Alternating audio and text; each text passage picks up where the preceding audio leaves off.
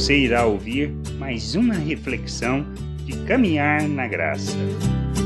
Pode parecer, mas não perdurará. Jesus ensinando no Evangelho de Marcos, no capítulo 13, versículo 1 e 2, anuncia a destruição do templo, embora os discípulos chamem a sua atenção para o edifício, como podemos ler. Ao sair Jesus do templo, disse-lhe um dos seus discípulos: Mestre, que pedras, que construções! Mas Jesus lhe disse: Vês estas grandes construções? Não ficará pedra sobre pedra que não seja derribada. Temos que entender que muitas vezes podemos ter uma percepção equivocada das coisas que parecem duradouras e concretas, mas não são. São temporárias, serão destruídas e não têm valor algum quanto à eternidade. Assim como o templo foi destruído alguns anos depois, assim as coisas que são deste mundo que focamos onde colocamos o nosso coração, considerando-as importantes,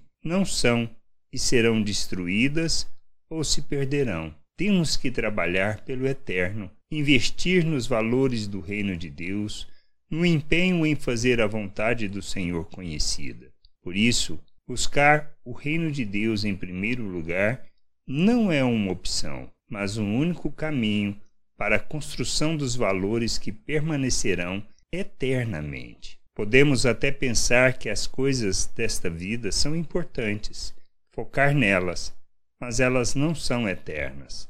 Precisamos trabalhar em favor do que é eterno, que perdura, pois somos chamados para revelar o que é eterno neste mundo. Que a gente possa entender e buscar cada vez mais o conhecimento do Senhor para compreendermos a Sua vontade. Graça e paz sobre a tua vida.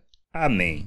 Não deixe de ouvir outras reflexões de caminhar na graça no agregador de podcast de sua preferência. Procure por Caminhar na Graça.